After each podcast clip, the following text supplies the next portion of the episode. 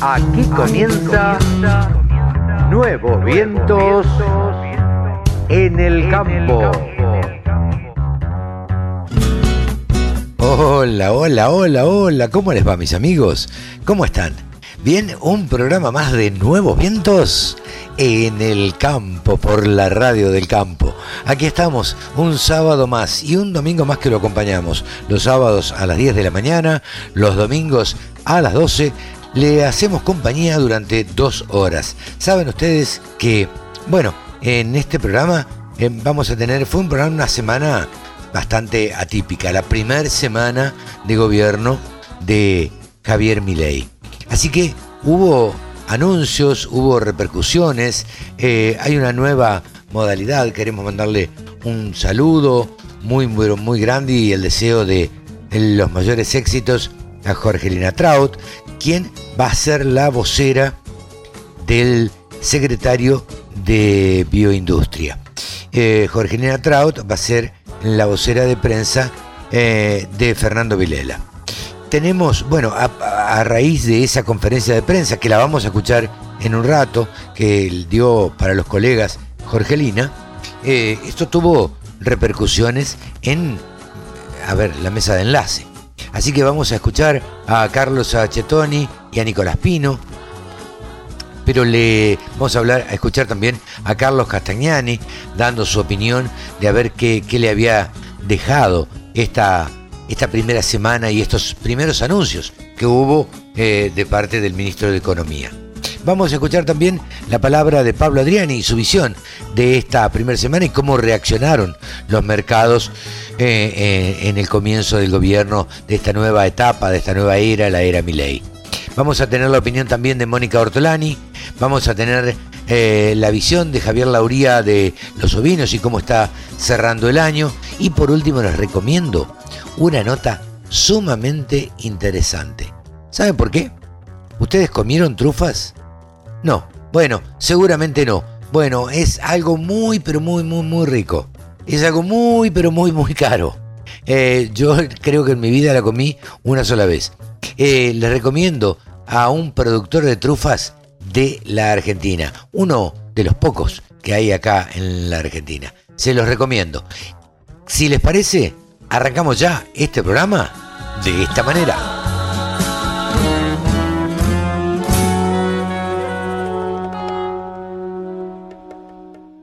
La radio del campo.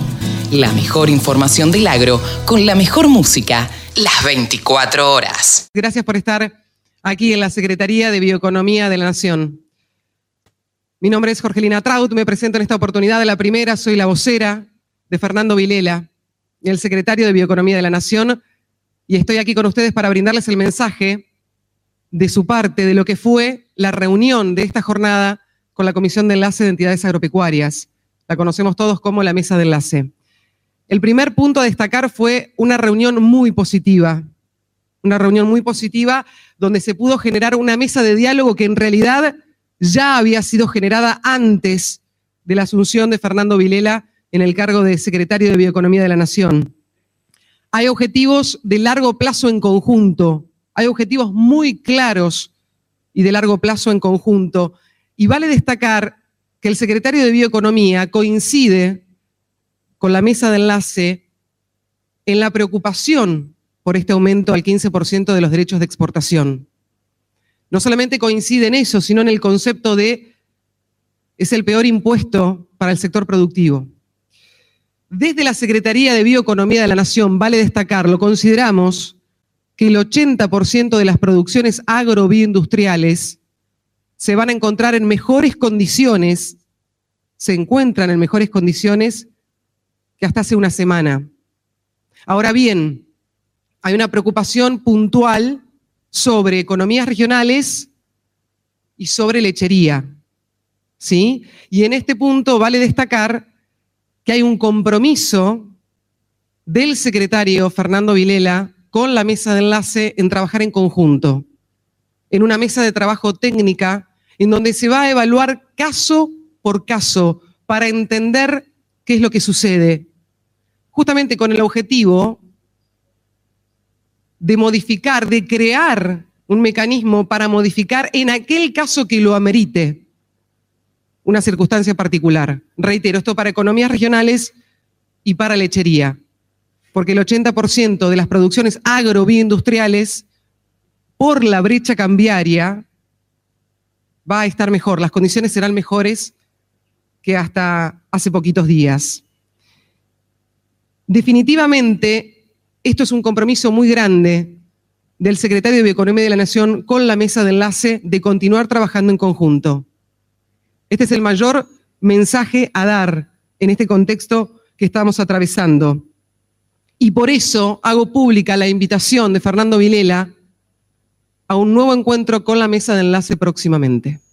Justamente la mesa técnica va a ser el lugar en donde puedan encontrarse los integrantes de la mesa de enlace con sus técnicos que tienen el análisis eh, preciso o lo van a llevar a cabo con el secretario de Economía de la Nación, Fernando Vilela, y van a discutir acerca de esto para entender exactamente cómo los perjudica y en el caso de que los perjudique, bueno, se harán los cambios necesarios o se va a crear el mecanismo que permita esos cambios. Esa es la propuesta. Vale destacar una cosa también. Esto va a ser parte de un proyecto de ley, va a ser un proyecto de ley que va a tratarse en el Congreso de la Nación Argentina.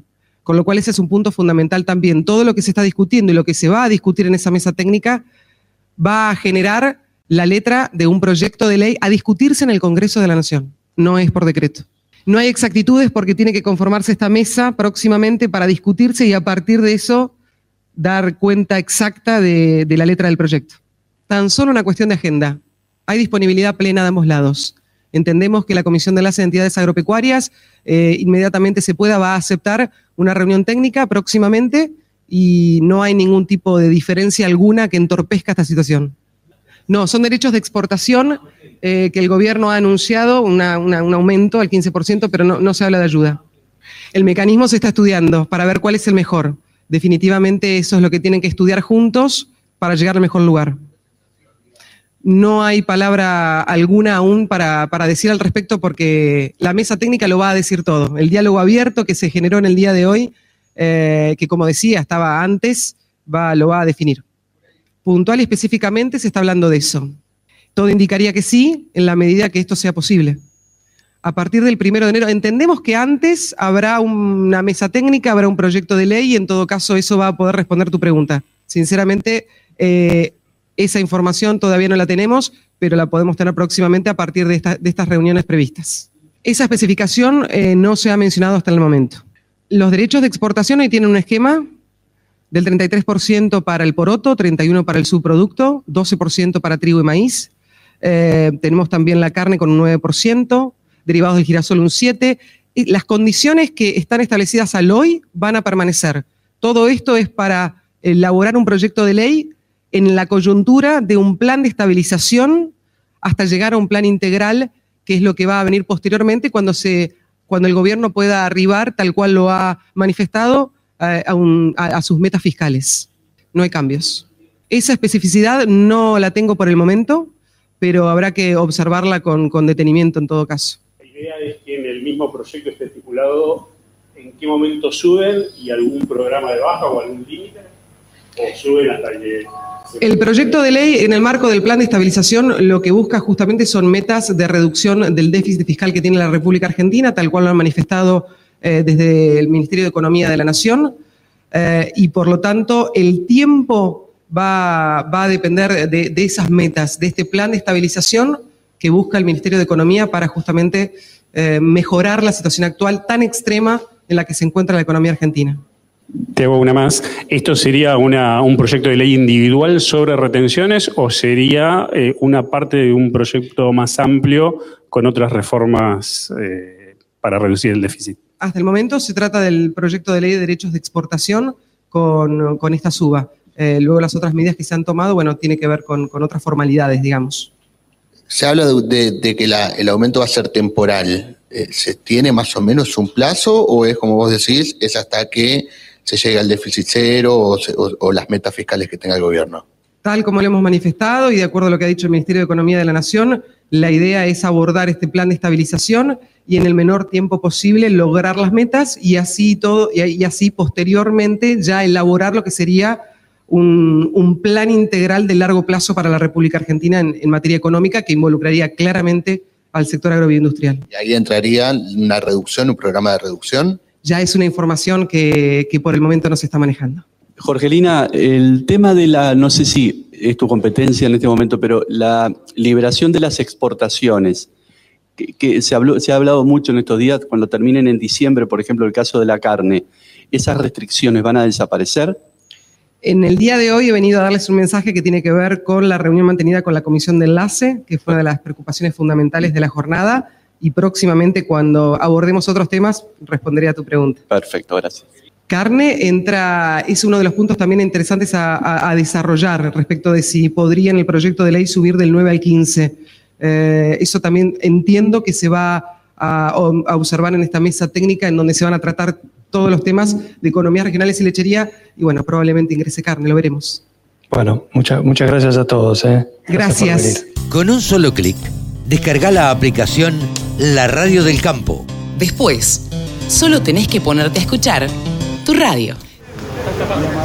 Teníamos expectativa, el miércoles comenzó a ser incertidumbre, le hemos venido a trasladar esta situación eh, y fundamentalmente ante la intención de aumentar las retenciones al 15%, eh, hemos acordado de analizar cadena por cadena, producto por producto, porque entendemos que hay muchas producciones que no resisten ningún tipo de presión y que vamos a, distorsionar una situación que... ¿Cuáles no? ¿Cuáles no? ¿Cuáles no resisten? ¿Cómo? ¿Cómo califican la reunión? La verdad que es una reunión en donde eh, podemos seguir trabajando, eh, obviamente es la primera reunión eh, y, creo que, tenemos que seguir en esa, en esa línea. Hay muchas economías regionales, lechería, mucha diversidad de producciones que no resisten presión, que, tengan retenciones más allá de la mejora competitiva que del dólar. ¿Alguna resiste? hay, muy poco eh, y debemos analizarlo eh, con cada una de las producciones y con sus técnicos para poder mm, determinar eh, si hay alguna que resiste y lo importante de todo esto es que cada vez que nos pidieron esfuerzo lo hicimos y nunca más se sacó. Entonces, que era temporal esto? ¿Las retenciones? Sí, pero la temporalidad, obviamente que estamos nosotros siempre, como lo decía recién, eh, acostumbrados a que nos dicen que temporalmente las, retenciones comenzaron con seis meses y vamos por el 21 años. ¿Puede haber, un bono a cambio de la retención? No, no, de eso no se habla. ¿Va a haber medida de fuerza? ¿La promesa cuál es que le hicieron? ¿Qué le dijeron? Vamos a analizar eh, toda la, cadena para poder determinar... Pero, pero les confirmó que van por el aumento de derechos de exportación, ¿eso está confirmado de parte del gobierno? Eh, los funcionarios de economía que estuvieron acá presentes nos anticiparon que tienen la idea de grabar a todas las producciones con un 15% de retenciones, no solo al sector agropecuario, sino a todos los sectores exportadores de la Argentina. En ese contexto, nosotros, como representantes del sector y como venimos diciendo hace años, dijimos que la medida no nos satisface, no estamos de acuerdo con la medida Sí estamos de acuerdo que el equipo económico, a 48 horas de haber eh, asumido, plantee un, plan de gobierno. Ese plan eh, se rige temporalmente, como ellos dijeron, temporalmente se va a necesitar el aporte del sector eh, exportador llevando a un 15% de retención. Muy bien. El tema, el tema es el siguiente, el tema es el siguiente. La liberación total de todo y las, y las cuotificaciones se terminan a partir de hoy. Eso se lo dije. Bueno, pero eso compensa las retenciones o es una promesa hecha. No, no. Eso, es una manera de, de, trabajar un país lógico. No puede tener restricciones e intervencionismo de mercados que genera distorsiones horribles.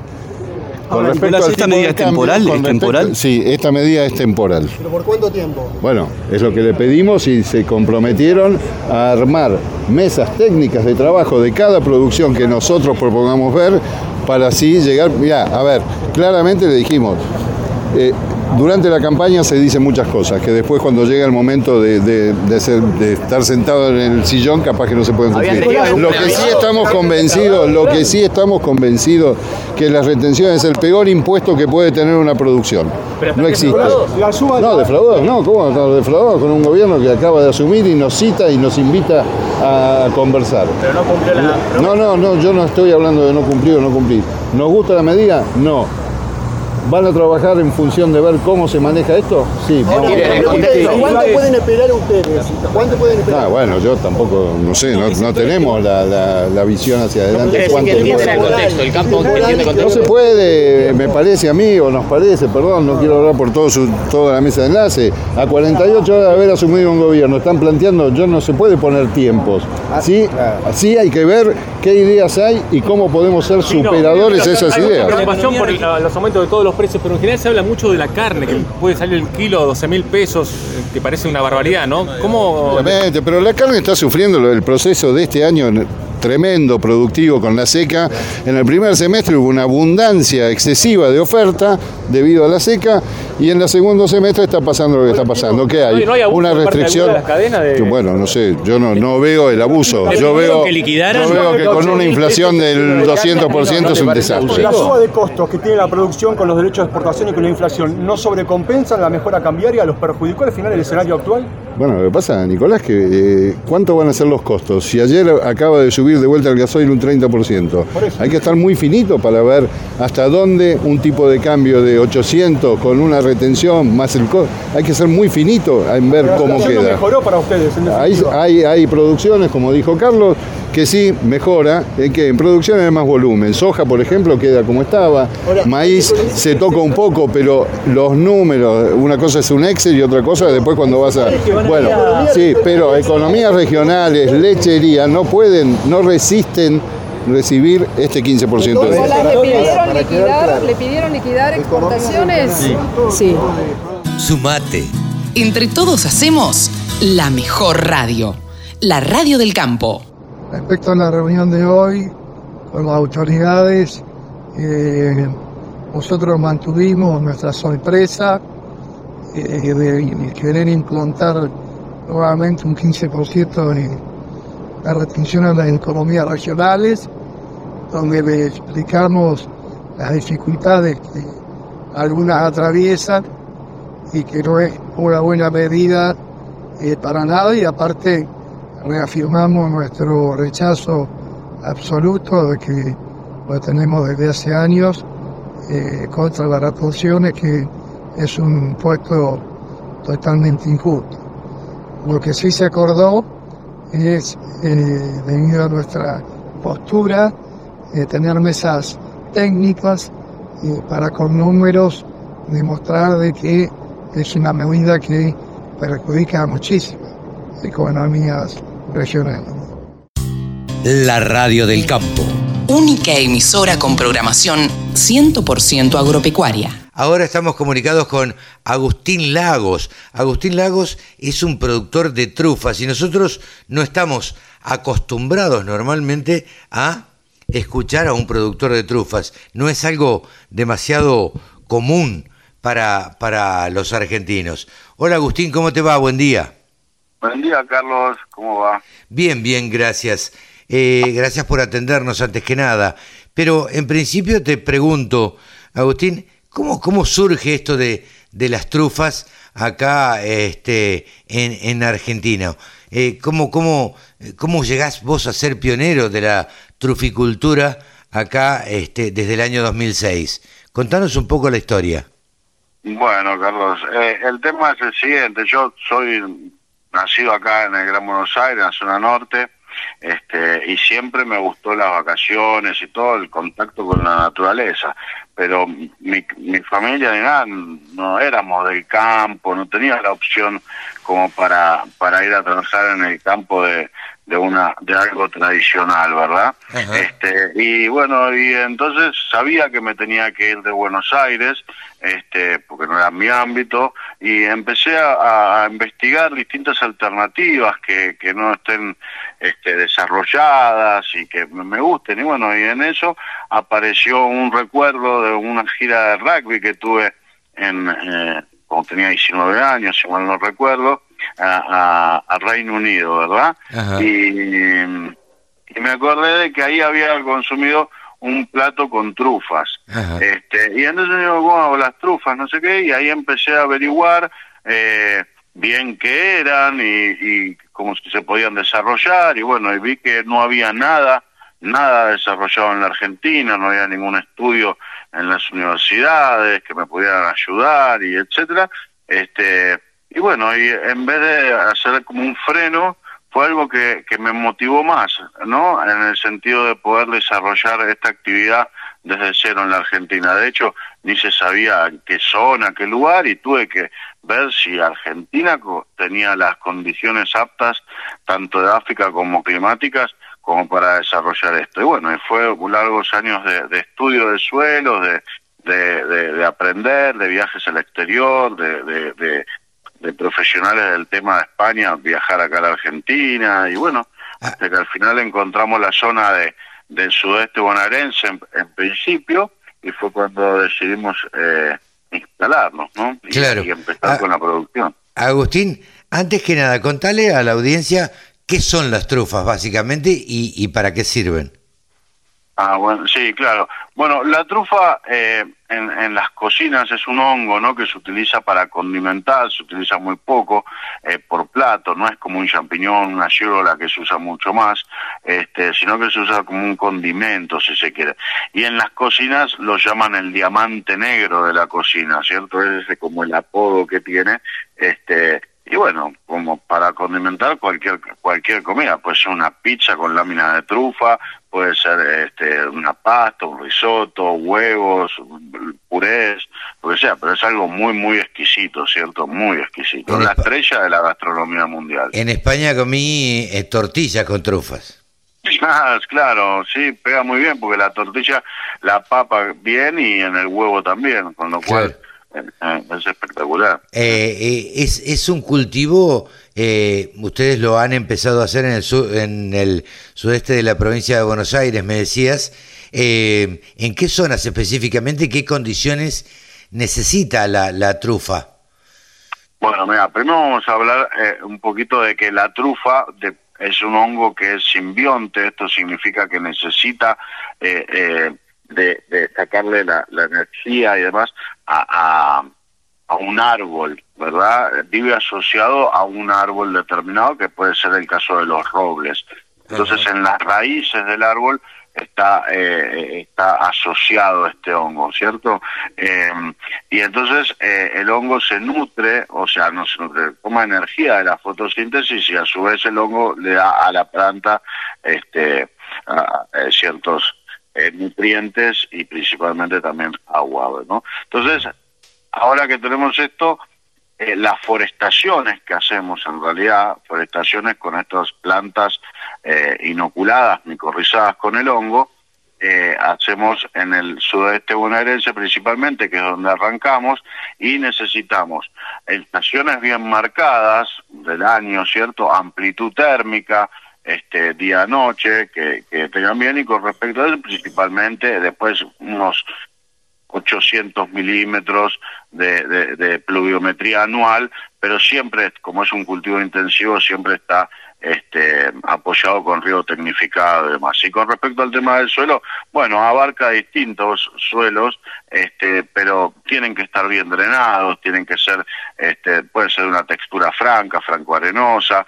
Eh, lo que no es muy recomendable es que sea de, con una gran cantidad de arcilla porque eso hace que se compacte muchísimo y como te explicaba, que el hongo está en las raíces y crece debajo del suelo y todo, cuando empieza a crecer y a engordar la trufa, si se encuentra con un suelo que es muy compacto, no va a poder desarrollarse eh, mucho, ¿cierto? Claro. Entonces, Eh, eh, te pregunto, ¿cómo, cómo se mide el, el rinde de, de- de la trufa? Digo, porque vos tenés determinados árboles que no, el hongo es algo que vos no, no podés controlar, digamos. ¿Cómo, ¿Cómo se mide el rinde? ¿Y cuánto, cómo se mide? Si es por hectárea, si es por kilo, por ¿cómo es?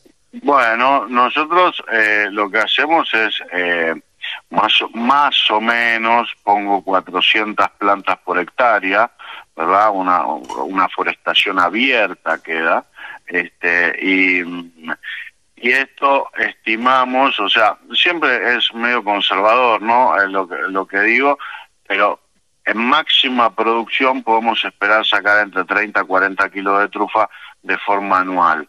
Y, y, pero bueno, sabiendo, a mí me consta que hay truferas a lo largo del mundo, acá todavía no lo llegamos a tener y estamos recién, es como de alguna manera, ojo, me, tocó, me tomó como 20 años hacerlo, pero es la punta del iceberg. Nosotros, yo, mi idea es posicionar a Argentina como frente mundial de trufa negra. Ah, Este, Sí, sí, sí, sí, sí. Pero bueno, como te decía, hay truferas en el mundo que llegan a sacar 120 kilos de trufa por hectárea. Claro, claro. ¿Y cómo, eh, a, a ver, cómo, cómo se vende, cómo se comercializa? I- Intuyo que es un, un producto premium, un producto gourmet eh, que se vende muy bien en el mercado. Sí, sí, sí, es súper apreciado en todas las cocinas eh, eh, con, con, con nivel de alguna manera necesitan tener trufas, o sea, eh, es así. Lo que pasa es que hay muy poca trufa en el mundo, ¿eh?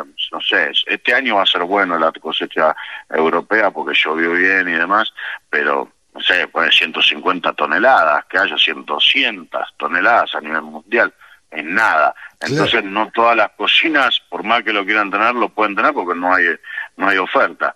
Este, entonces, eh, bueno, y esto se, exp- se, exp- se exporta de distinta manera. En el mercado lo venden industrializado, lo venden congelado, eh, en conserva, eh, aceites y, y demás. La realidad es que a mí, yo como amante de la trufa, también obviamente con- como consumidor, yo jamás voy a vender una trufa congelada, ni una trufa envasada, ni nada. ¿Sabes por qué, Carlos? Porque la trufa en sí tiene más de 80 características de aromas distintos en lo mismo cuando está fresca, ¿cierto? Ahora, cuando uno la congela, por ejemplo, le mata el 50% de los aromas.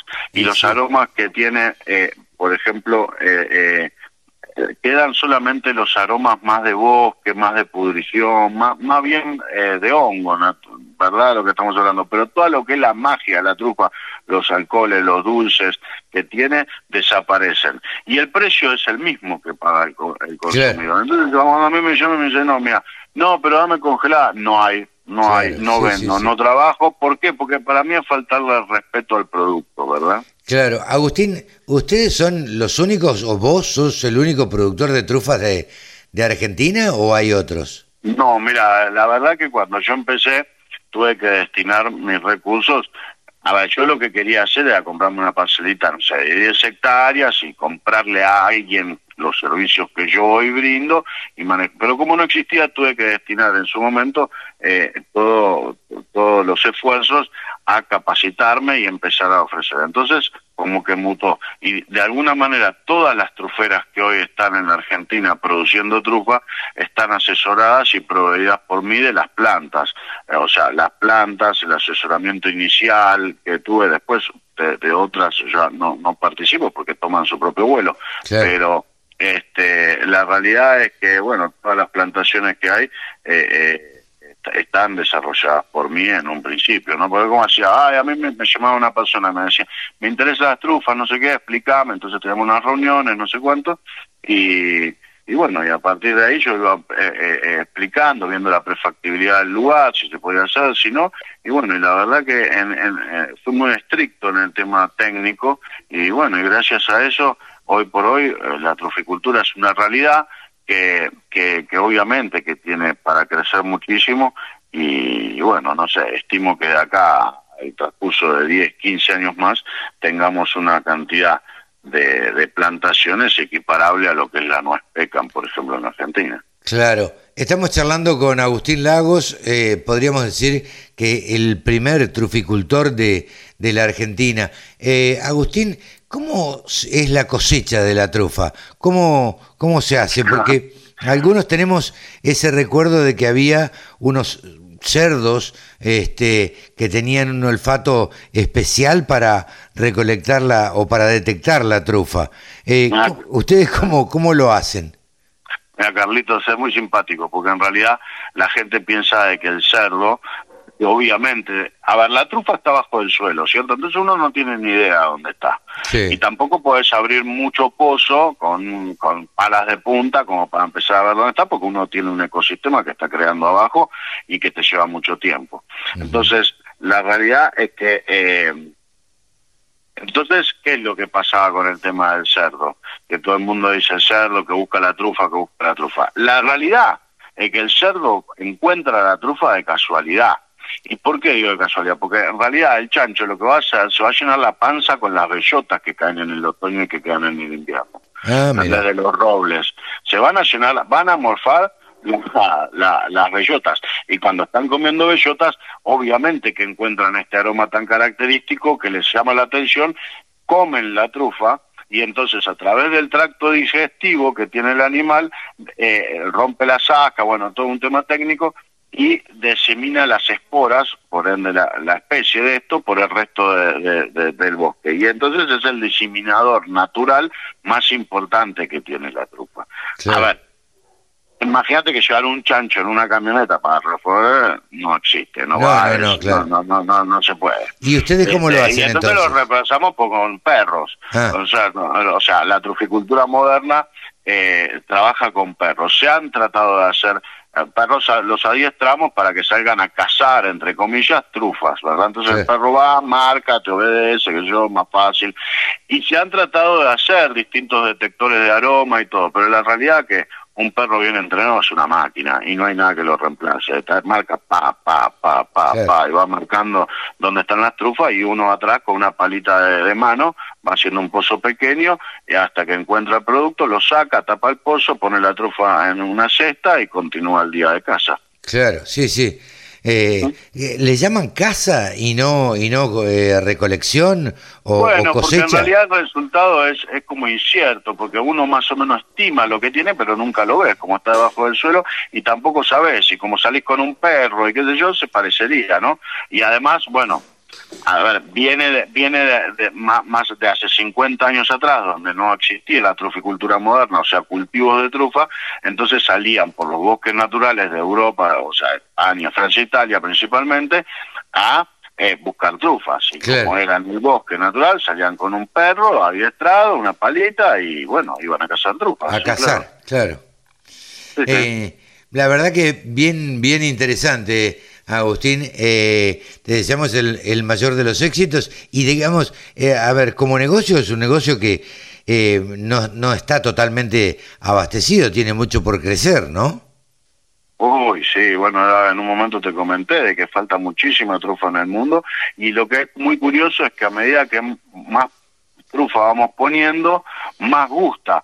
¿Por qué? Porque la gente que ha nombrado la trufa, que el diamante negro, que, que exquisito, pero nunca ha tenido la oportunidad de probarlo. Pero en algún momento, cuando es más oferta, lo prueban por primera vez y quedan encantados, con lo cual la demanda va creciendo también muy fuerte.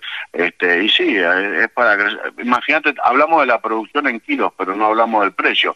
A productor, el precio de la trufa es algo así como un promedio de la trufa que sacas, mil dólares por kilo, por lo cual por hectárea, si hacemos 30 kilos, son 30 mil dólares por hectárea de facturación. ¿Y, es, es algo que se cultiva, que se cosecha todo el año? No, no, no, solo en invierno. O sea, lo trabajamos durante todo el año, pero la cosecha es en el invierno. Con la trufa negra de invierno, esa es la que vale. Ese es el diamante negro de la cocina. Entonces, eh, salimos, y obviamente que no invierno calendario, sino invierno real. A veces arranca el primero de junio y a veces el 30 de junio. Sí, sí, sí, claro, depende de la temperatura, básicamente. ¿Cuándo, ¿Cuándo arrancaron ustedes? ¿En qué año? Yo empecé a estudiar esto en el 2004, así que imagínate que, bueno, ya tengo casi 20 años de experiencia, ¿no? Claro, claro. Bueno, eh, Agustín, seguiremos charlando en otra oportunidad y, bueno, te agradezco este contacto con la Radio del Campo. Nada, muchas gracias a ustedes, la verdad que me encanta participar y a disposición. Sí, gracias por, por instruirnos de, que acá en la Argentina también se producen eh, eh, trufas. ¿Dónde se consiguen normalmente las trufas o ustedes abastecen restaurantes directamente? No, las dos cosas, restaurante particular, se exporta, este, hay que meterse en internet, buscar los productores y a partir de ahí, eh, bueno, se le hace llegar la trufa, como te dije, siempre eh, la verdad de la trufa está en la trufa fresca, una trufa de 3, 4 días después de ser cosechada, hasta los 25 días está muy bien, pero Sí. fresco. Sí, sí, sí. Nunca congelado. Se vende también y eventualmente alguien que esté desesperado y que, ay, yo quiero comer trufa, trufa, trufa, bueno, ok, fenómeno, comer la trufa congelado, pero no van con, el, el que va a probar trufa por primera vez, que es eh, que se va a iniciar en esto de- del mundo de la trufa, este, tiene que arrancar con trufa fresca, porque si no, no va a encontrar, Claro. no va a encontrar la, la- lo, lo- que te estoy diciendo, o sea, el, el apodo de diamante negro de la gastronomía lo va a encontrar con la trufa fresca. Claro. Y nunca, y cuando la cocinan nunca la pueden pasar de 50 a 60 grados tampoco porque la- le matan los aromas. Y, y- y bueno, y obviamente tampoco, y lo que es muy interesante acá también con respecto a la comida, es que no tenés que ser eh, un chef super wow, ¿entendés? Masterchef ni nada para cocinar con trufas, porque es ahí donde dice, bueno, yo no sé cocinar, entonces no puedo tocar ni una trufa. No, nada que ver, vos haces un puré de papa normal, como en tu casa, una buena papa, le pones un poquito más de manteca para que fije bien, le rayas unos, no sé, 20, 25 gramos y te sale un puré de papa exquisito, Claro. exquisito, este, para, yo qué sé, 6, 7, 8 personas. Voy a, voy a empezar a, a comprar trufas entonces. Agustín, muchísimas gracias. Un abrazo, chao, chao. Muy amable. Agustín Lagos, el primer truficultor de la Argentina, estuvo en los micrófonos de la Radio del Campo. Sumate. Entre todos hacemos la mejor radio, la radio del campo.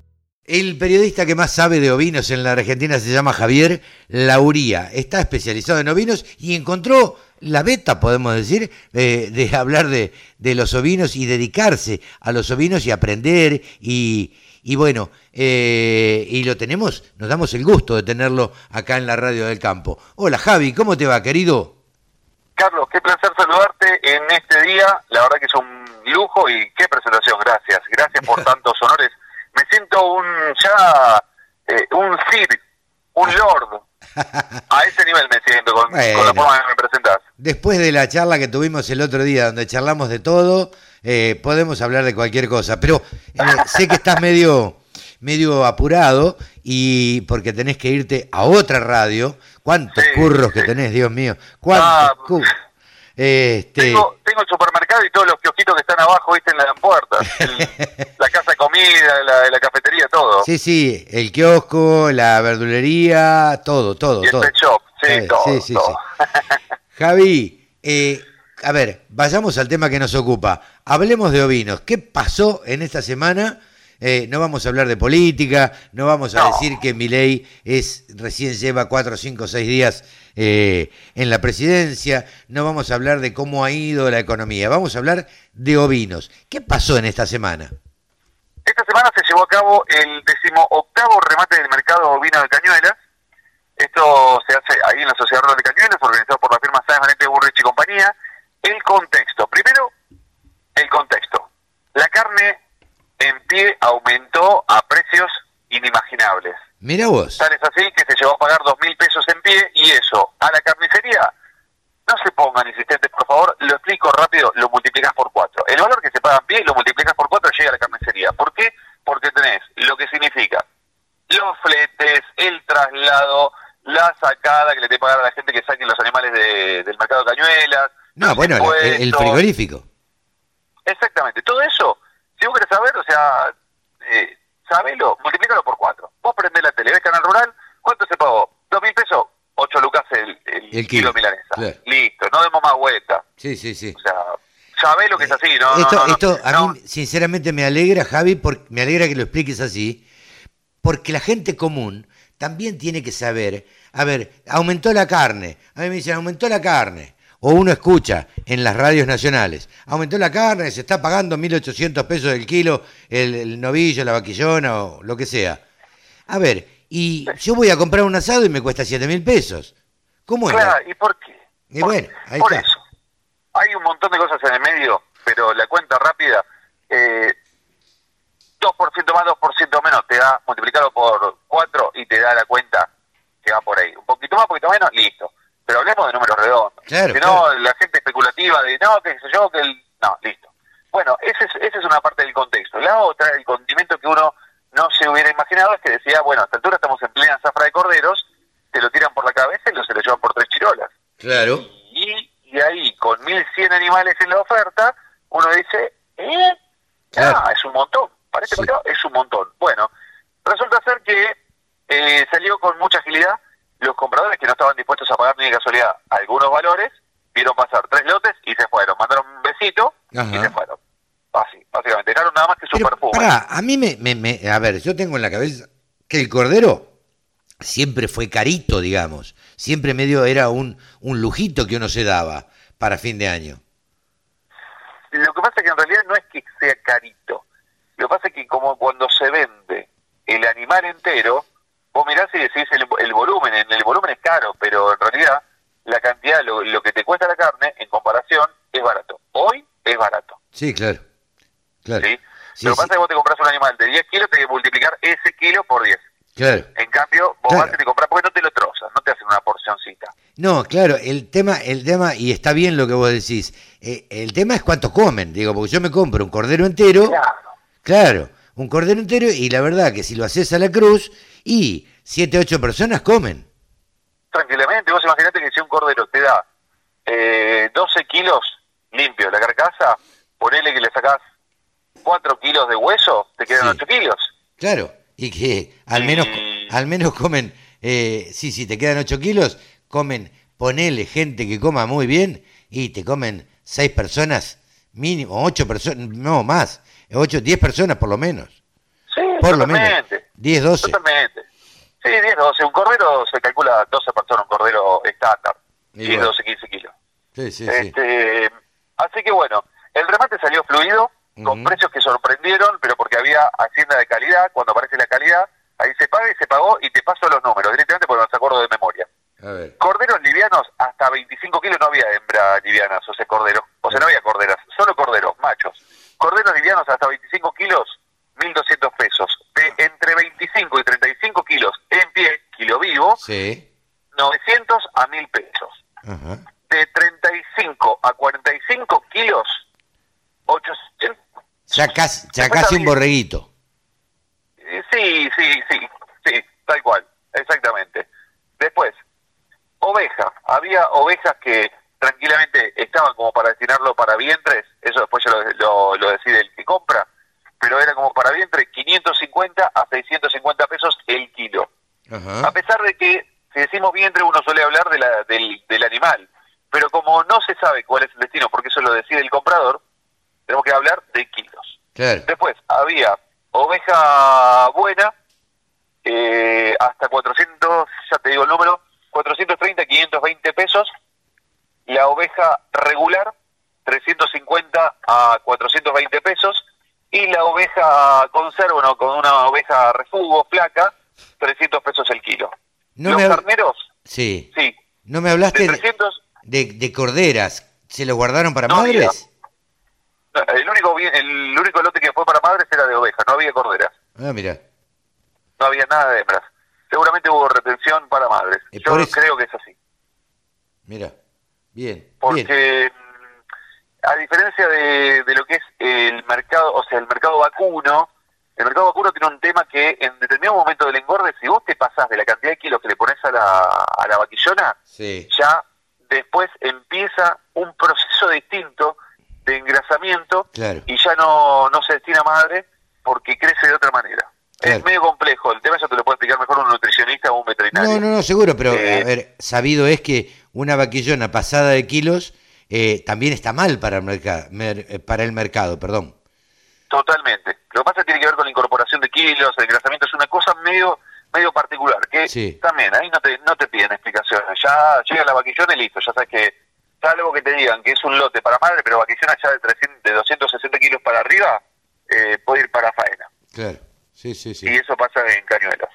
Eh, pero en corderas eh, no es tan frecuente eso, sino que hay retención. Por lo general hay retención de hembras casi total, eh, Claro. cuando son hembras jóvenes. Sí, sí. Esto quiere decir que el productor eh, se lo guarda para, eh, para, nada, para, para madre o no. Para madres. Claro. Sí, para madres, exactamente. Ahora. ¿me da la sensación a mí o, o me equivoco que se, de esta manera se iría aumentando el rodeo? ¿O no? Sí, eso sería la idea, porque lo que pasa es que vos tenés un 25% de reposición, se calcula. Vos tenés 100 madres, eh, 25 sacás, 25 reponés. Ah, ok, ok. Más o menos viene por a- eh, de esa viene más o menos de esa forma. Ok, ok. Bien, ¿y hoy qué pasó? en- en- eh, o mejor dicho, este el, el, el último jueves, ¿qué pasó eh, en, en, en el mercado de cañuelas? En el mercado de Cañuelas se hizo el último remate, o sea, el gordo de Navidad de la firma Sáenz Valiente Burdeche y compañía. Y en ese mercado, la verdad que ese es un remate especial con 6.800 cabezas.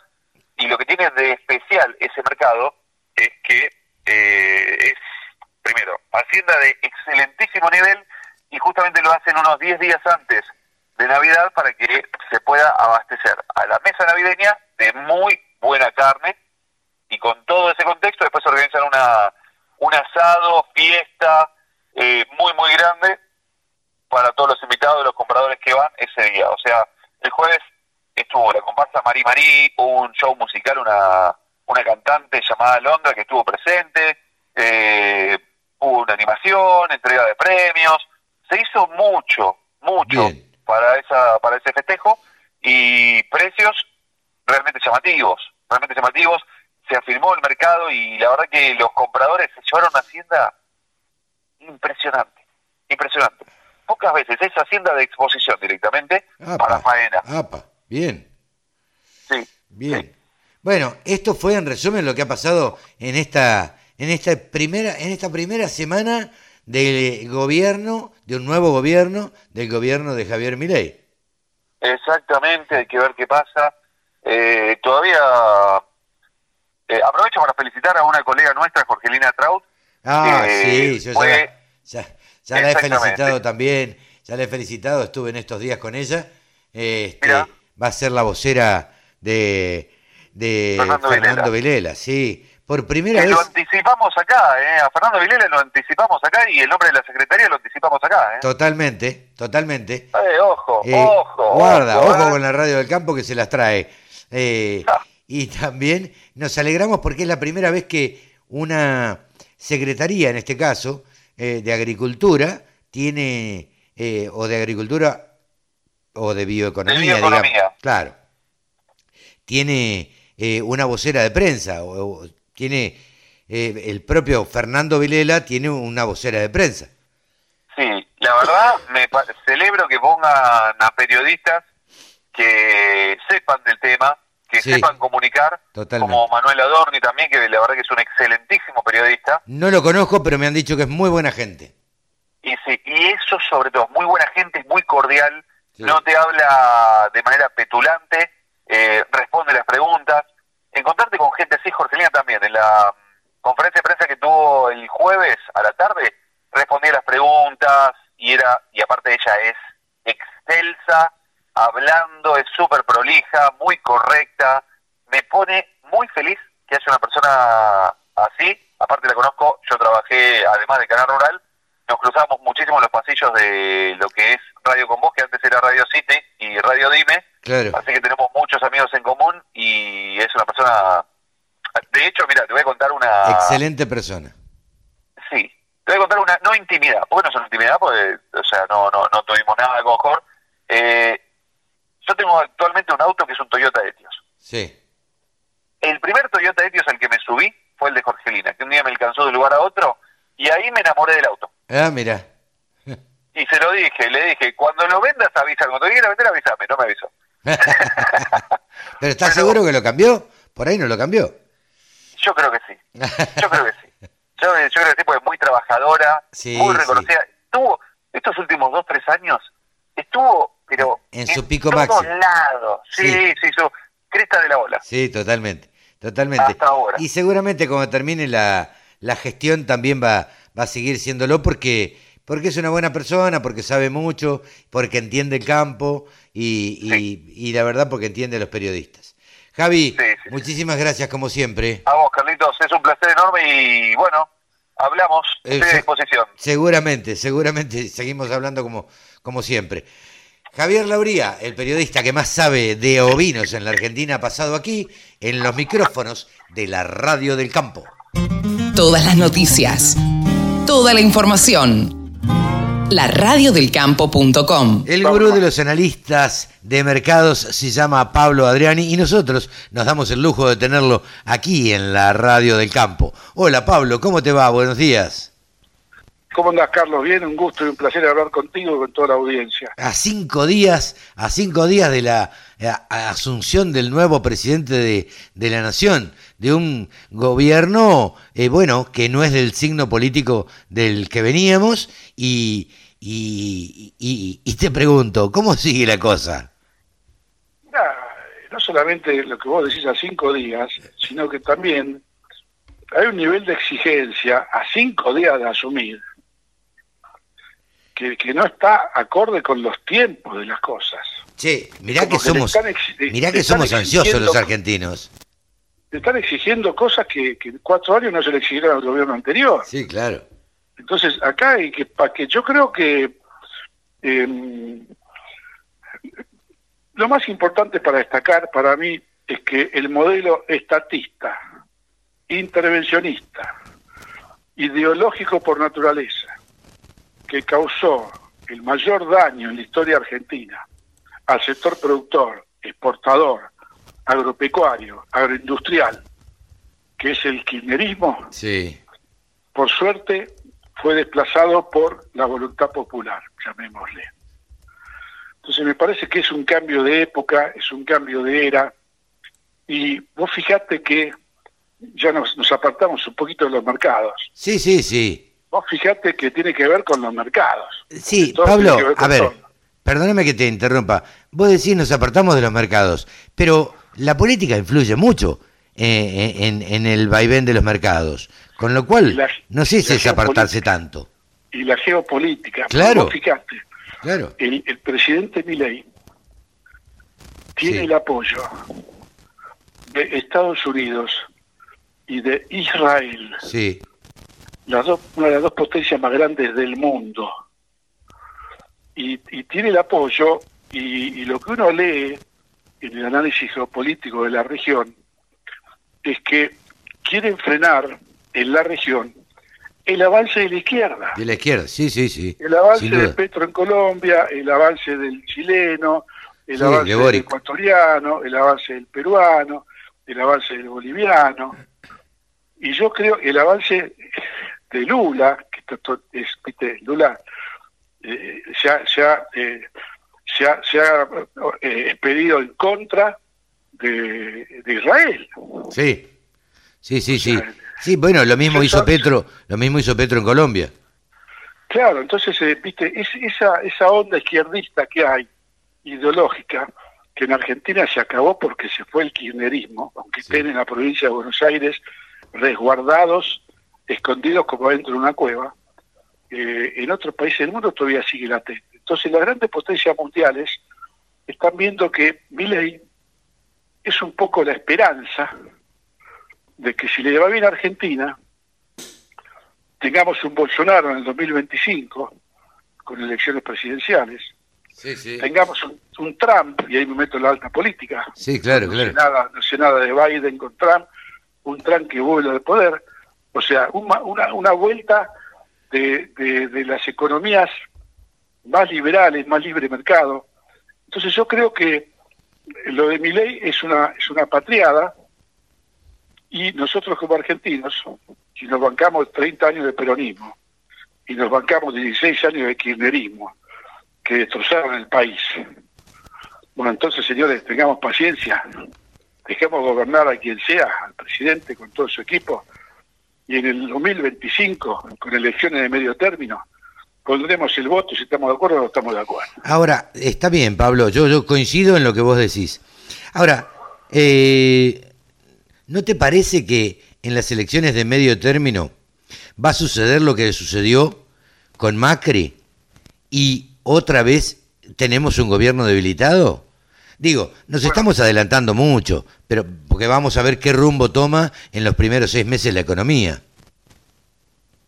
estamos adelantando mucho, pero yo te voy a decir algo, que es mi opinión personal. Milei se está jugando su nombre, su partido libertario en esta patriada y va a enfrentar a quien se le cruce adelante.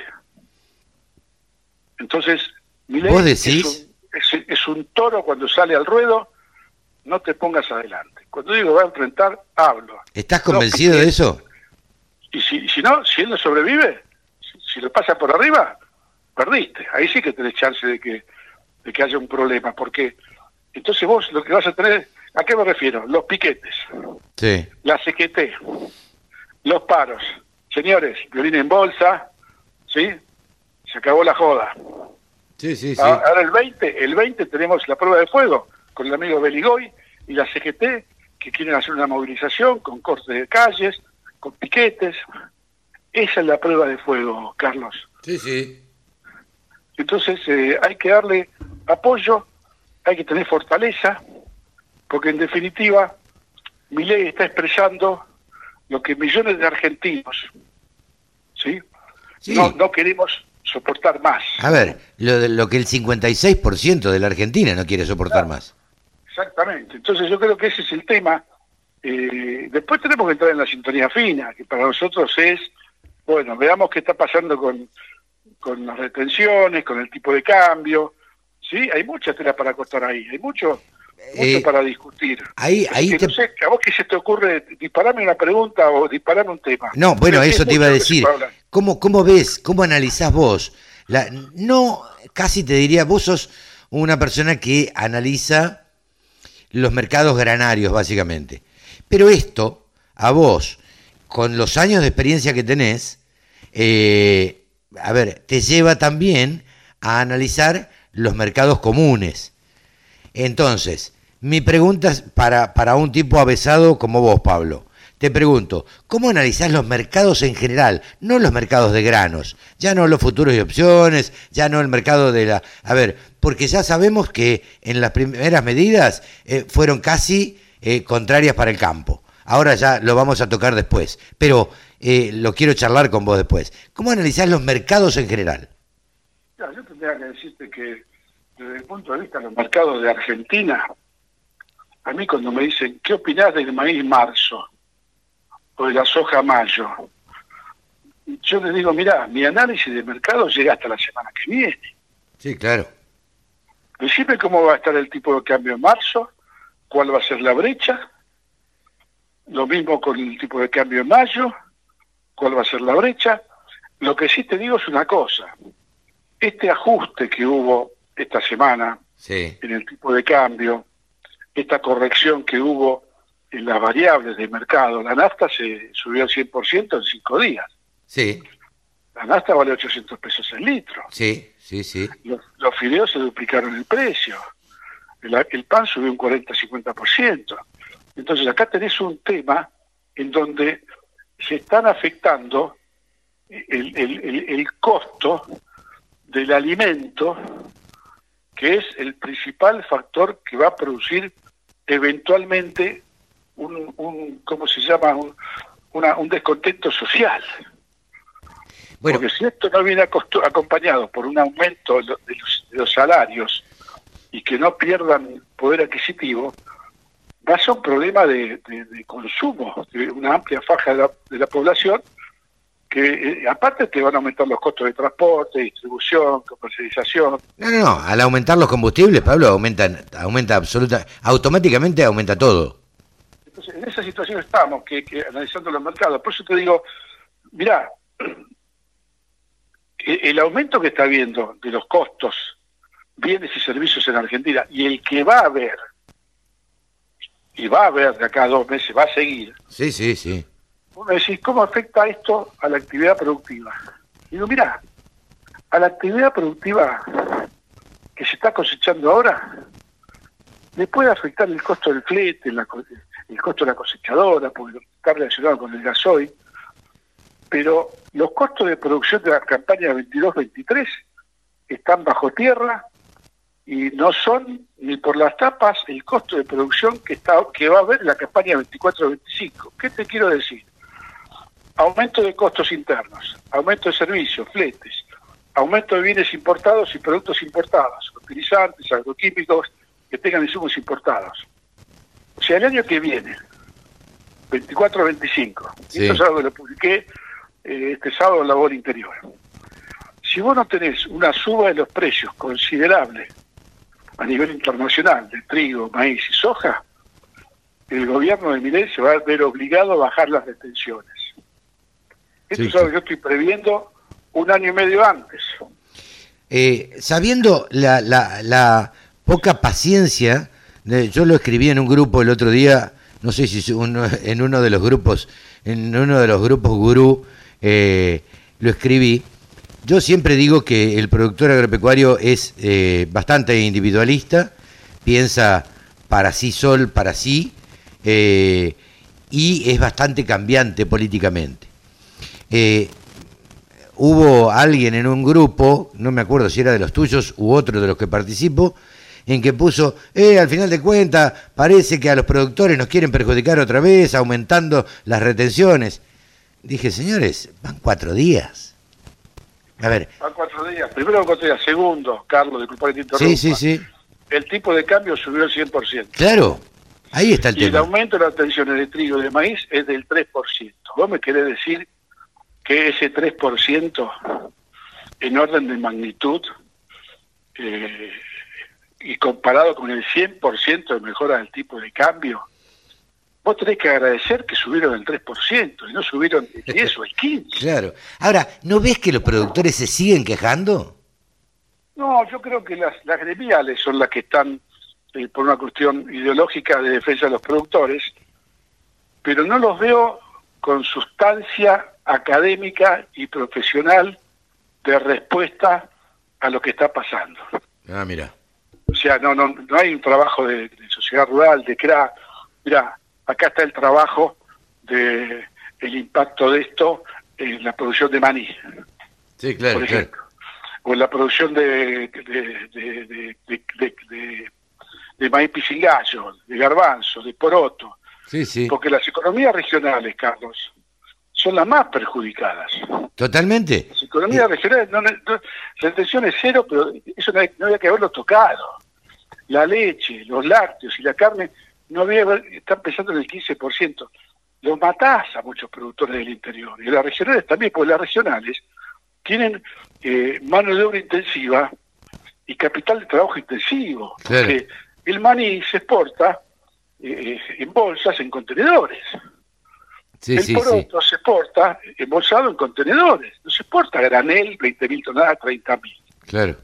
Entonces eso te da un, un- un costo de comercialización, de elaboración, mucho más alto, en donde el 5 o 6%, el 15% de retenciones, yo creo que te saca del mercado. Entonces acá va a haber una crisis, y lo estamos anticipando, campaña 24 a 25. Eh, ya te anticipas, sí, lo que pasa es que en marzo abril se cosecha el trigo, el- la soja y el maíz, Y sí. y vos tenés, que, vos tenés que tener una idea qué es lo que va a pasar con las retenciones en la campaña 24 a 25. Sí, Si sí. no cambias la ecuación, el costo de producción hoy está totalmente tergiversado. Y los rinde de indiferencia no lo puedo hacer ahora, porque todavía faltan más aumentos. Claro. Pero si vos tenés un rinde rinde de indiferencia de maíz de 7.000 kilos, te va a subir a 10.000 el rinde de indiferencia. O sea que vas a llegar a una zona en el momento en el cual el maíz es solo rentable y la zona núcleo. Sí, y la sí, soja sí. va a seguir desapareciendo en Leanoa. Esto es lo que yo veo como, como amenaza para la- la- el sector agropecuario Sí, sí. que no vean la- la- el, el futuro y que vean la coyuntura del corto plazo. ¿Entendés? Eh, te voy a poner en, en eh, a ver, en un apuro, si se quiere, o no, y te voy a, eh, te voy a, a preguntar, ¿qué opinás del- de la Secretaría de Bioeconomía? Yo, eh, uno no, no le gusta ser... eh, eh, no soy negativo, Ok. soy realista. Para mi juicio, bioeconomía tendría que haber sido una dirección o una subsecretaría. Y no haberle cambiado el nombre a la Secretaría de Agricultura. Claro, porque lo que está haciendo esta, esta Secretaría de Bioeconomía está borrando de un plumazo 200 años de historia de la Secretaría de Agricultura o el Ministerio de Agricultura en la Argentina y en sus pares mundiales. Y vamos a hablar entonces en serio. Sí, sí, Yo sí. me tengo que reunir con un secretario de Agricultura de, de la India, de Pakistán o de Brasil. Y mando un secretario de Bioeconomía. Sí, sí. O sea, el par de enfrente dice, no entiendo. Claro, lo primero que tenés que... Desde el punto de vista estratégico y geopolítico, eh, yo no puedo decir que estoy en contra, pero no estoy de acuerdo. No, claro. Lo, lo primero que tenés que salir a explicar, yo, yo sinceramente espero que lo hagan, es que salgan a explicar el concepto bioeconomía. Si no, nadie va a entender nada afuera. Sí, pero si el hecho de cambiar el nombre, viste, te, te va a descolocar un poco. Porque si, si, si está el secretario de Bioeconomía y después está el subsecretario de Agricultura, Sí. por ahí conviene que vaya el subsecretario de Agricultura a hablar con su par de Agricultura de Brasil. Claro, sí, sí, sí. Este, me- no sé, hay, hay cuestiones eh, que uno no, no entiende, que, que ya tendrán las explicaciones y ojalá pronto tendremos, ten- tengamos definiciones. Yo digo, nunca vi, por ejemplo, que un secretario, subsecretario, ministro de Agricultura o lo que sea, tuviera vocero. Porque la verdad es que no, nunca ha habido un vocero. ¿Sí? Ahora hay un vocero. Y yo me alegro muchísimo por Jorgelina Traut, colega nuestra, que va a ser vocera de eh, Fernando Vilela. Eh, yo creo que él lo hace, a- este, y esto corre por mi cuenta, digo, lo hace para no exponerse él y para tener una vocera en quien los periodistas, nosotros cuando querramos eh, enterarnos de algo, recurramos a ella y no recurramos a Fernando Vilela. Yo te digo que yo soy amigo de Fernando Vilela, fue compañero mío de facultad hace 30 años. Le, le- le deseo la mejor de las suertes y ojalá pueda encauzar al sector agropecuario argentino, más allá del nombre. Sí, sí. Que no me guste el nombre de bioeconomía es una cuestión personal mía. Sí, claro, claro. Si los resultados eh, son exitosos, no hay ningún problema en el cambio de nombre. No, no, no, no, bienvenido sea, digamos, sí, sí, sí los Pero la, resultados son buenos. la concepción es un secretario de Agricultura, Ganadería, Pesca, su nombre lo indicaba, Sí, claro. que, que- que estaba en todos los frentes de batalla. Por eso te digo, le deseo lo mejor, ojalá sea exitoso y, y que no me guste el nombre, es anecdótico, Sí, si él logra cambiar la situación de, los, de la producción, la exportación, la agroindustria, el valor agregado de la Argentina. Por último, Pablo, porque no te quiero robar mucho tiempo, eh, ¿cómo crees que se va a llevar Fernando Vilela con los dirigentes de las cuatro entidades? O, o, sí, ¿qué relación va a tener? Lo que pasa es que hubo algunas eh, chisporroteos iniciales Sí, sí, sí, sí. con Confederaciones Rurales Argentinas, eh, no, no, no, no ha sido muy feliz. No, no, no fue la, respuesta adecuada, de, ¿no? de- de agresiones que, que no son políticas. Vos en determinado nivel, siendo un funcionario del nivel que es la Secretaría de Bioeconomía o de Agricultura, Sí. eh, no podés cometer ciertos errores de relacionamiento con eh, una de las cuatro principales entidades gremiales del campo. Sí, y además Yo teniendo en cuenta que... Fue una gaf sí. propio de, de inexperiencia. Sí, totalmente. Fernando y la falta de eh, eh, justamente experiencia Política. en el, en el- en el manejo de los temas políticos. Sí, sí. O sea, te, te- te peleas con la- las del campo de arranque nomás. Sí, claro. Este, bueno, en vista de esto, eh, yo hoy hablaba con gente de, de afuera y claro, la verdad es que me pedían un análisis y la verdad también se ha dicho no se puede hacer un análisis a cuatro o cinco o seis días de, de asumido este nuevo gobierno, con lo cual Hay que esperar que evolucionen todos los, todos los factores. pero todos los- claro, claro. Este, me- yo creo que hay que esperar un mes, un par de meses. Este, un mes también es muy poco, eh, pero un par de meses para ver qué es lo que pasa, para ver qué rumbo Sí, toma. falta el ajuste de tarifas, ajuste de servicios. Totalmente, Falta totalmente. más aumento de, la- de los combustibles. Sí, sí. Falta Eh, mucho camino por recorrer. Va a haber que, va a haber que pensar cuando, cuando uno saque el auto, Pablo. Exactamente. Eh, pero lo que, lo que es peor, también va a haber que pensar cuando uno tome un colectivo. Sí, sí, sí, sí. Sí, La verdad que la, la- la gente que está con un salario, Y sí, con un plan, viste, está muy complicada. sí, sí, sí, sí. Pablo, muchísimas gracias, como siempre. ¿eh? Gracias a vos. Un fuerte abrazo y saludos a todos. Gracias. Pablo Adriani, el gurú de los analistas de mercados, aquí en la Radio del Campo. Todas las noticias. Toda la información. La radiodelcampo.com. Mónica Ortolani, saben ustedes que es coach, es contadora, es titular de toniconline.com.ar y si no la pueden encontrar por las redes. Y tiene la deferencia de charlar con nosotros cada 15 días un poco para analizar eh, desde su mirada cómo, cómo viene la situación. Hola Moni, ¿cómo, ¿cómo estás viendo todo esto? Buen día. Hola, buen día. Un gusto, Carlos. Bueno, la verdad que, digamos, por un lado, muchas cosas positivas, ¿no? Un, un cambio de gobierno, se nos reabre la esperanza, ya uno ve que no se cortan las calles, que hay protocolos, que, bueno, un montón de, que el Senado está trabajando, bueno, un montón de cuestiones positivas que por todos esperados. Eh, también esperábamos que mm, nos bajen las retenciones, Sí, claro. Sí, sí. y tenemos el, el trago amargo de bueno del proyecto de que todas las eh, las eh, los derechos de, de exportación eh, todos vayan al 15% excepto para la soja que se mantendría en el 33%. Sí. Eh, si bien esto se va a hacer por el Congreso y no por un decreto porque ya no tendrían facultades el presidente de la Nación para modificar las alícuotas de los derechos de exportación, eh, y se va a analizar caso por caso, tal como eh, lo expresó Jorgelina Traut, vocera de la Secretaría de, Bioeconomía.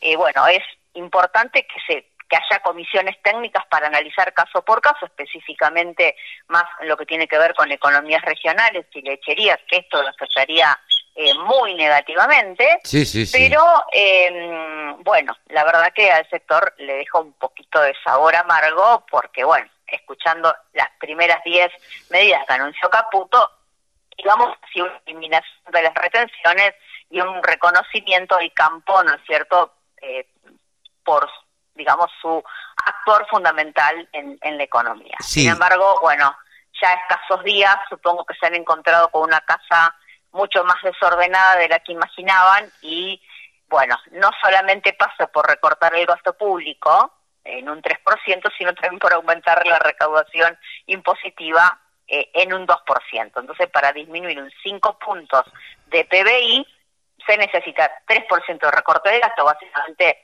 mm, menos transferencias a las provincias, eh, se corta la obra pública, se congelan, eh, bueno, sueldos del Estado, bla, bla, bla, pero lo concreto, lo que nos afecta al sector al cual nos debemos cargo, ¿no? Es el aumento de los derechos de exportación, que ya Te lo, es, digamos, es, es ya un proyecto de ley que se va a discutir en el, en el Congreso, ¿no? Te lo, te lo pregunto como analista y como conocedora, como contadora, ya como analista. El, el hecho de que se haya aumentado el tipo de cambio, eh, ¿no equipara un poquito eh, el aumento de las retenciones? Te tengo que decir que no. Ah, mira. Te tengo que decir que no porque pensá que todos los insumos y, y la maquinaria que usa el campo, ¿cómo es? Dolarizado. Sí, claro. Bueno, los impuestos al importe no solamente aumentan los derechos de la exportación, sino también los de importación. ¿Cuánto? Un 17,5%. Con lo cual vamos a tener a hoy aproximadamente un dólar de importación a, a 940 y un dólar de exportación de 860. Claro. Sí, siempre que- Entonces, y, y aparte tener en cuenta que la mayoría del campo que se trabaja es alquilado y el alquiler es en cantidad, no es en precio. Sí, claro. Es, es, hoja que se ve, o sea, la soja que cosechás es hoja que debes. Sí, sí, Maíz sí. que cosechás, trigo que cosechás, debes hoja. Sí, ¿no? sí. Entonces, eh, los costos se van a disparar. Y hay un informe de la Bolsa de Comercio de Rosario que hoy hace un, hizo un análisis de cuánto realmente los precios de los granos aumentan nominalmente en pesos con estas reformas, eh, con estas reformas de- del tipo de cambio, y realmente el aumento, la mejora nominal, es de un 20 o un 25%. Sí, sí. Es la inflación que vamos a tener aproximadamente este mes. Sí, claro. Pensá que Sí. cerramos noviembre con el 12,8. Sí, claro. Con- No, y, no tiene aumento de combustible que el gasoil acaba de aumentar un 65%. Sí, no, no, eh. decir, en lo que va en lo que va del en, en lo que va de este tiempo. claro, y, Eh, y todos sabemos que cuando aumentan los combustibles, después aumenta todo. Está bien, coincidimos que el eh, digamos el combustible estaba retrasado y era quien mejor estaba posicionado en precio relativo. Está, pero ahora nos tenemos que ajustar los cinturones, ¿no? Y entonces, yo lo que quiero que quede el concepto que en realidad un mejor tipo de cambio no benefició al campo, no hay que celebrarlo. Claro. No hay que celebrarlo. ¿Por qué? Porque también tenemos un tipo de cambio diferencial y más caro para los insumos Claro. Y para la maquinaria. Entonces se va a tener que ajustar en dólares y volver a la realidad, ¿no es cierto? Todo lo que todo lo que es insumo y maquinaria. Porque Claro. vos pensás, Carlos, el año pasado los insumos habían aumentado mucho en dólares, pero el tipo de cambio estaba fijo, vamos a ponerlo a valor de hoy, a, 3, a, a valor, digamos, a valor de hoy, a lo que más o menos por medio estaba 300, 350 Sí. y por ahí el productor podía estar vendiendo eh, su grano a un dólar diferencial con los diferentes. Ahora lo vamos a tener al revés. Sí, claro. ¿Cómo, Entonces, si cómo no pensás que va, cómo pensás que va a quedar la, la lechería? no, la lechería es sumamente complicada, pero sumamente complicada.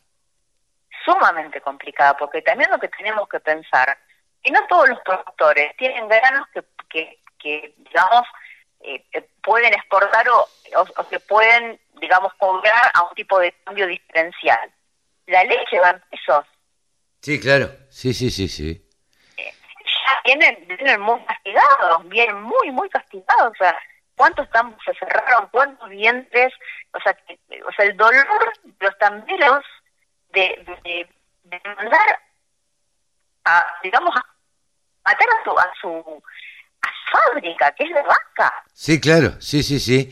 Sí, como dice Andrea Pacerini siempre, eh, nosotros cobramos en pesos y las vacas comen dólares. Y las, bueno, lo mismo te digo, pasa también con los contratistas, ¿no es cierto? Por ejemplo, Claro. bueno, las tarifas son en pesos, en realidad vos todos los insumos que tenés, las separaciones, todo en dólares. Entonces, yo lo que voy, bueno, pueden, digamos, bajar en costos relativos algunos, eh, digamos, algunos eh, consumos de gastos de estructuras que son en pesos, ¿no? Pero ante la inflación que se viene, en realidad esta mejora del tipo de cambio no beneficia al campo. Por el contrario, eh, le va a aumentar sus costos. Sí, sí, sí. Mónica, como siempre, muchísimas gracias. Ah, gracias a ustedes, porque sí espero, bueno, que tengamos nosotros también, bueno, ustedes básicamente como periodistas y un puente entre el productor, eh, el gobierno, nosotros también como analistas, eh, también tengamos la templanza, ¿no es cierto?, de comunicar las cosas como, como tienen que ser independientemente del gobierno. Si bien tenemos muchísima confianza, creo que tenemos el deber de hacer críticas constructivas para que realmente todas las finanzas que le pusimos y que estamos todos dispuestos a cambiar y que estamos todos dispuestos a ajustarnos los cinturones realmente sea productivo para el país. Sin duda, y transmitirle al productor agropecuario que se arme de paciencia, ¿no? Sí, paciencia y perseverancia, como siempre. Como siempre. Mónica, muchísimas gracias, muy amable, como siempre. Gracias, gracias a vos. Mónica Ortolani, titular de tónicaonline.com.ar, coach y contadora ha pasado aquí en los micrófonos de la radio del campo. Exposiciones, muestras, rurales, novedades. Toda la información en laradiodelcampo.com. Y hasta aquí hemos llegado al final de una nueva edición de Nuevos Vientos en el campo por la radio del campo. Nos despedimos hasta la semana que viene. Chau, que lo pasen bien.